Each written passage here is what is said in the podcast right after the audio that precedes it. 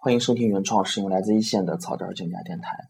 呃，继续和大家分享我的读书笔记啊。今天的要和大家分享的呢是关于包商银行啊，或者说是关于小微信贷技术的啊一篇文章，来自于微信公众账号啊。文章的题目叫做《德国 IPC 技术和打分卡技术的啊一个对比》。那么我们现在越来越能看到，在网络上呢，探讨小微信贷技术的文章是越来越多的。从我个人的感觉呢。我自己关注了这么几个公众账号，啊，有一个一心普惠的，叫做 MFC 学习平台，是他们内部的啊，给员工分享业务、交流业务知识，啊，他们培训部门主呃，他们培训部门做的这么一个公众账号。那么它上面分享的内容，我看了以后，确实是非常非常的专业，无论是在这个工作当中的经验总结呢，还是对于这个技术的一个探讨，都是非常非常专业的。那么在此以前的两三年以前呢？啊，包商银行是独一家，它是唯一的一个实际实践机构。市面上呢，包商银行也出了相应的培训教材。那么，再细致的探讨呢是没有的。那么，经过这几年国内啊一系列的金融机构啊、小贷机构以及其他的啊从事信贷的啊这些啊公司的啊大家的集思广益，共同探讨呢，我从微信这个平台上搜呢，现在能搜到好多好多这样的文章探讨。啊，包括我今天分享这篇文章，德国 IPC 技术和这个打分卡项目技术的对比呢，就是一篇啊非常专业的文章，让我特别的惊讶。因为我一直就是说我在包商做小微呢，啊可以说是很自豪啊，也有这个怎么呢？就像你在一个名校上学一样，你跟这个普通学校啊就是这样的感觉，你就不会说是去认为他们能够有多么的聪明啊，多么的知识丰富，但是。真正的了解到了以后呢，看到了以后才觉得确实是大家都挺厉害啊！我也不会贬低自己，不会贬低这个包商银行。那么今天这篇文章里头谈到的呢，啊，就是有这个呃，首先呢，这篇文章介绍了一下小微信贷的一个背景，从四五年前的蓝海到现在的可以说是一个红海，市场竞争非常激烈，每家都有特色，那每个人每家金融机构的战斗力呢都是非常强的。那么从前几年呢，拼规模啊，搞人海战术；最近几年呢，随着这个经济下行，然后仪器的出现，各家金融机构呢，或者小贷公司呢，也在考虑如何能够低成本、高效率呢，在把控风险的前提下呢，把它把贷款放出去。那么依托以前的单纯的依靠人员的增长来进行规模的扩大的那种方式呢，已经过时了。大家都在想说，如何能够通过一种方式。啊，半自动化或者是自动化的方式呢，来实现规模的有效增长。那么这个时候呢，打分卡这种技术呢，就出现到了人们的这个眼前。那么打分卡这种技术和我们传统的以这个德国 IPC 公司为代表的小微信贷分析技术，它们有什么区别呢？本篇文章啊，从我估计这个写这篇文章的作者呢，我一直猜他应该是啊，最起码是做过这个小微信贷，因为分析的都是非常到位。但是我猜他做的时间也不是很长，就是说，就是一些表面上的字面上的意思呢，他做了一下大致总结，但能看出来啊，还是有一定深度的。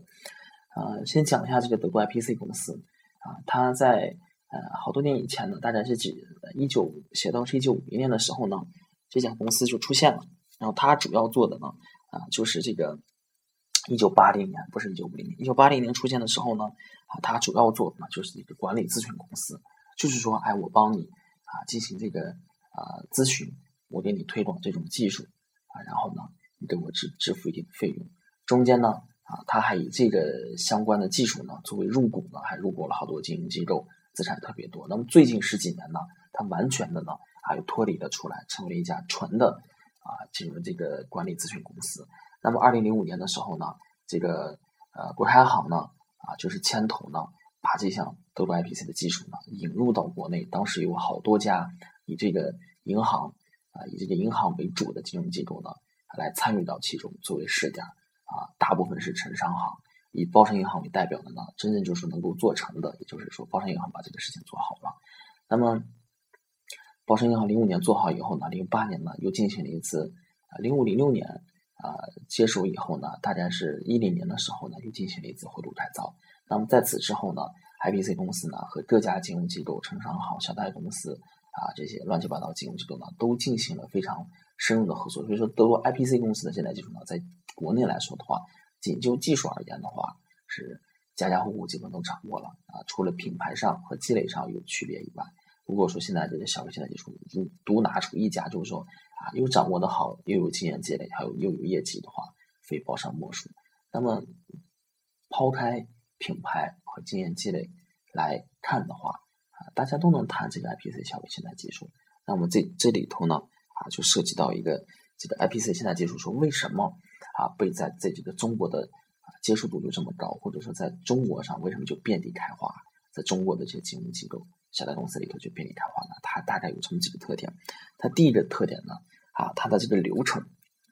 那么我们一般理解的这小微贷款的信贷流程呢，它大概是这么啊几个环节。第一个环节呢，就是说营销，啊，我们出去把客户营销回来。第二部分呢，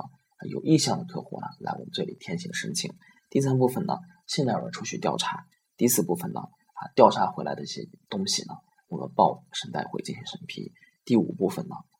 贷款如果能批的话，那就是发放。最后一步呢，那就是发放以后呢，有一个收的问题。IPC 公司的流程呢，和这个我们传统的啊中国银行业既有的时间呢，它的差别不是很大。所以 IPC 过来以后呢，国泰行招标完以后呢，就选中了 IPC，就是因为你这个流程呢和我们这个传统的现在这种的流程呢是差不多的。因此呢，过来以后呢，他在给这些银行机构复制的传输的时候呢，他这个。接受程度是比较高的。第一部分，它的流程呢是非常简单的，而且呢，啊，IPC 公司的这个这套小微信贷技术呢，为什么啊能够在这么快的时间内呢啊被啊多家金融机构能够快速复制呢？就是因为它倡导的分析小微企业的这个财务报表，它是非常简单的。我做三四年、四五年了，一直就是三张表，最多四张表啊，资产损益啊，还有一个交叉检验，就是这么三张表。就是这么三张表，通过这三张表当中的几个简单的要素呢，来判断小微企业的一个经营状况，非常的简单。现金应收预付、预收预付啊这种的，还有这个资产啊这个负债等等，就通过这么简单的几项呢，来把这个小微客户的一个整体的一个经营状况呢，做做一个啊真实的还原。那么这是 IPC 这个小微信贷技术的第一点，它的流程是非常简单的啊，复制性极强。第二点呢，就是说它的人员招聘上，那么啊，区别于传统金融机构招这个信贷人员啊，更看重就是说你这个要具备相关的专业背景，必须是学金融的、学财务出身。那么 IPC 小微信贷技术呢，更关注的呢是这个信贷人员的一个基本素质，基本素质，因为本身呢，它把这套技术搞得很简单，你无需出专业出身，没有必要啊。我更更看重的呢，就是你具备的一些啊软的一些特质，比如说你是不是具备亲和力啊，你是不是啊具备这个啊诚信？因为这里头涉及到消费信贷的一个特点，就是说它完全依靠信贷员，你一定要套住，套得住，不是那种有理有气的啊，你必须是一张白纸，然后你要有亲和力，因为信贷员在获取信息的这个。啊，主要的途径呢，就是来自于面对面的沟通。如果你不具备这亲和力的话，很难和这些人沟通。第三点呢，是不是看你积极主动？小微的压力是非常大的，看你是不是能够，而且他们学的东西呢是非常零碎的啊，是不是你能积极主动的把这些抗压能力增强，把这些东西都学好了，然后应用出去？那么他采取的这个招聘啊，就是说喜欢这儿的这个啊同学。那么采取的培训模式呢，就是说一带一的、手把手的师傅带徒弟。那么这个如果展开讲的话，啊，它这个是非常庞大的。将来有这机会的话，专门把这个包上小微的师傅带徒弟这个模式拿出来和大家分享一下。呃，可讲可可讲，讲分开来讲的话，讲半个小时是没问题。那么第三点呢，就是说它这个组织管理结构呢，是采取的是事业部制。事业部制就是说我们在总行层面呢，我们成立这么一个机构。然后机构呢，在各个分行呢下设分支分支管理机构，然后在分行以下呢派驻在支行派驻这个团队，啊，条线管理从招聘到培训到考核到绩效发放，完全的是事业部制啊，这在一定程度上呢保证了我们政策的有效执行，人员管理啊风险把控呢都有一个强的保障。那么这块呢，这个本人呢啊一直是在一线做客户经理，一直对这个管理方面呢没有太多的。呃，见地太多的经验，也没有相关的知识储备，所以这块就不谈了。第四点呢，交叉检验，IPC 的主要技术特征呢，就是通过交叉检验来来确定客户的一个信息。什么叫做交叉检验？就是通过啊两种包含两种以上的凭证来验证一种信息的完整性、有效性和准确性。这是一个非常专业的表述。那么通俗的表述是解释是怎么说呢？就是说你通过多多渠道、多多渠道来看一下客户是不是撒谎了，对吧？客户说我一天卖五百块钱，啊，看一下银行流水，查一下账本啊，问一下客户媳妇儿，啊，都可以来证明这个信息是真还是假。这个其实是非常简单的。包商一直把这个价检验称作一个技术，那么我从入行起呢，我就很嘲笑，这根本就不是一个技术，好不好？它最多呢称作为一个理念。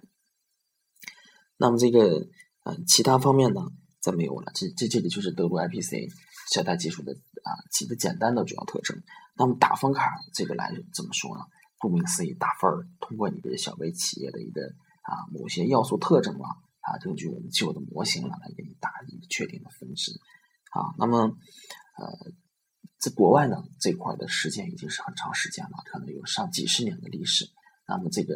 啊背景是非常复杂的。那么在国内呢，从零五年起呢，各大中国银行呢开始尝试把打分卡呢啊应用到呃信贷的这个评审当中来。那么啊，不仅仅是应用到这个信贷呃审核当中，那么呢，在营销的决策上，在这个营销的呃不仅仅是用于这个辅助决策啊，人家这个特别专业的一个术语叫辅助决策，而且还应用到这个营销方向上，很好理解啊。比如说，我们有好多的客户，我们积累了一定的数据以后，我们能判断哪个区域哪种类型啥样的客户，他的资质更好一些，为我们的营销呢啊做一个有效的参考。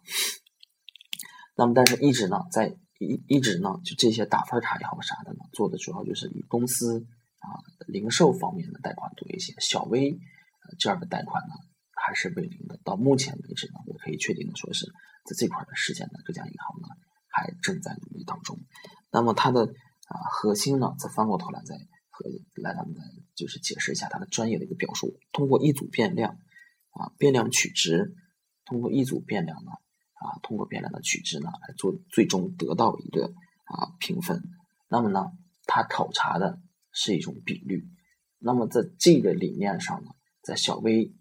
信贷领域，如果说真要说有实践了的话，民生银行一直在提到的一个就是说大数定律。大数定律。那么区别于这个啊，我们正常做贷款来说呢，我们都这样的，就是我们分析笔贷款呢，我们保证就是说单笔贷款是不出问题，这是我们最终目的。但是呢，民生银行呢一直就是一个风格大胆著称。我们用大数定律，我们粗放一些，我们保证一百客户里头能保证九十八的客户不出问题，我们就在赢钱，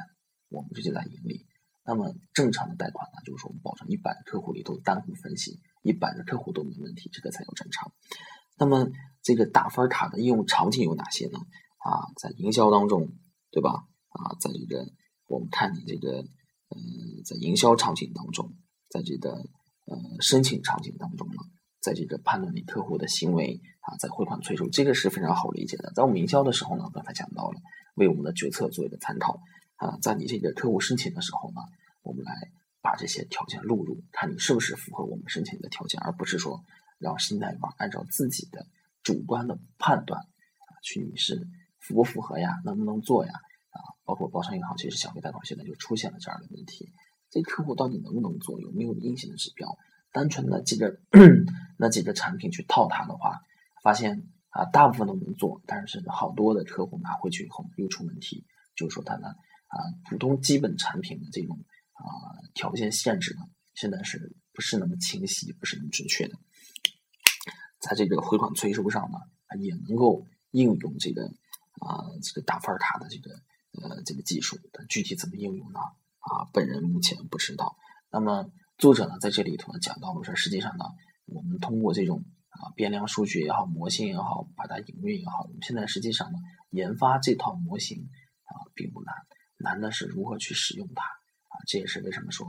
最早的做这个大数据，因为打分卡和这大数据呢关系就是直接关系非常强的。阿里巴巴做这个。小微这个大数据的贷款的时候，一开始的时候被认为是在革银行业的命，就说你太厉害了，一分钟就发放一笔贷款。传统的信贷员呢，三天放一笔，他们也是通过大数据呢搞了这么一个类似于大分卡模型。但是后来呢，发现出了问题，为什么搞这些模型太简单了？但用的时候出问题了。您的数据数据来源不确定，对吧？毕竟呢，啊，贷款呢，它是一个主观性非常强的这么一个东西，这么一个金融产品，让机器去判断它啊，没有说人为的啊，信用怎么去判断它等等，这都是一系列好多的问题。所以在表述当中呢，包括最早做的这个阿里巴巴金，后来做的一些中信银行流水贷各种网上贷款呢，它不约而同的都提到了这么一个句话，叫做扩大啊数据采集途径。这个顾名思义是很好理解的，就是说单纯靠既有的这个模型呢，我们去判断的话，没有一个足足够的量的积累啊，没有一个足够的因素变量去建立一个足够大的模型，所以在应用的时候是很难的。因此呢，这里都有谈到，你说这个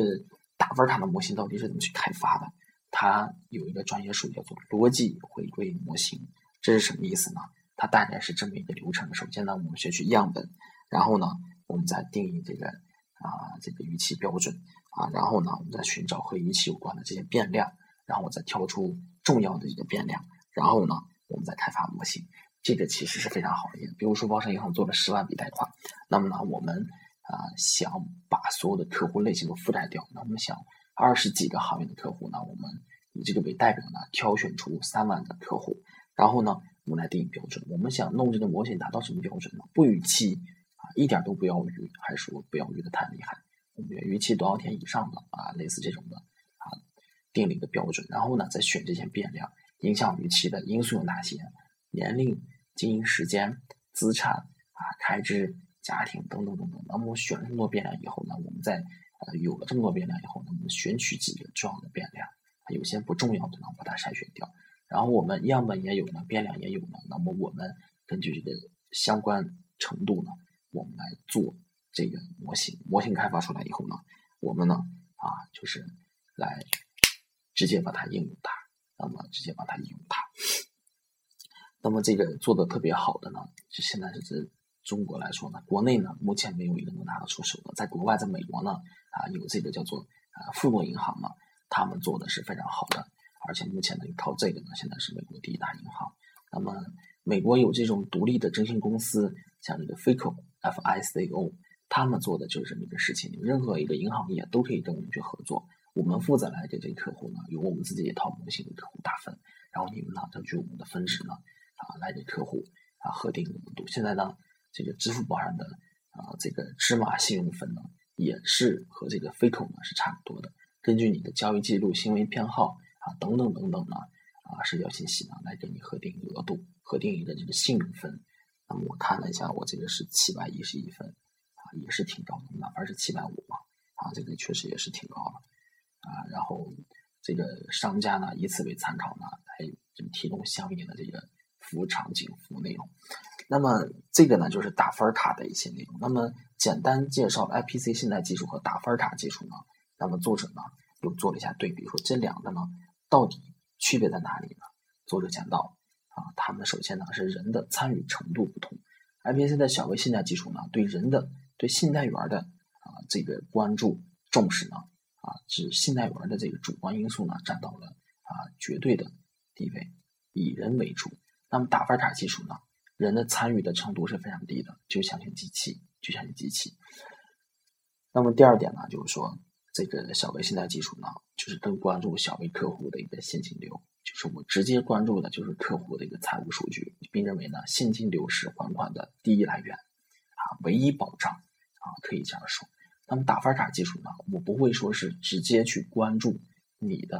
啊，现金来源、还款来源是哪里？那么我会去综合的考虑你的违约概率，啊，我用整个十几万的样本呢，我们去统计这个违约样本。我不关注说你每一笔都是否能还上，我就想通过这种数据打分模型呢，来确定一个概率，百分之九十九还上，百分之九十八还上以后呢，我确定一个利率水平，基本能覆盖这个风险，就是这样的。那么第三点呢？就是我刚才讲到的，对结果的要求不同。小微信贷技术呢，要求每笔贷款都有保障，都要按正常来还。那么打分塔技术模型呢，要求呢，它就是说一个比率，我们对这个违约概率要求一个比率内达到标准了，那么这个就成功了。那么这个呢，就是今天要讲的全部内容，德国 IPC 技术和打分塔技术进行的一个比较啊。那么我认为呢，这篇文章是从这个呃小白客户，就是说对这个小微信贷感兴趣的朋友们，如果说是听这篇文章啊，读这篇文章的话，应该是满足他们基本需求。但是如果说更深入的来做对比的话，啊，这篇文章还是比较浅显。将来有机会的话，我还是愿意写一写我所自己理解的德国 IPC 小微信贷技术它到底是怎么样的。那么今天的内容呢，就到这里。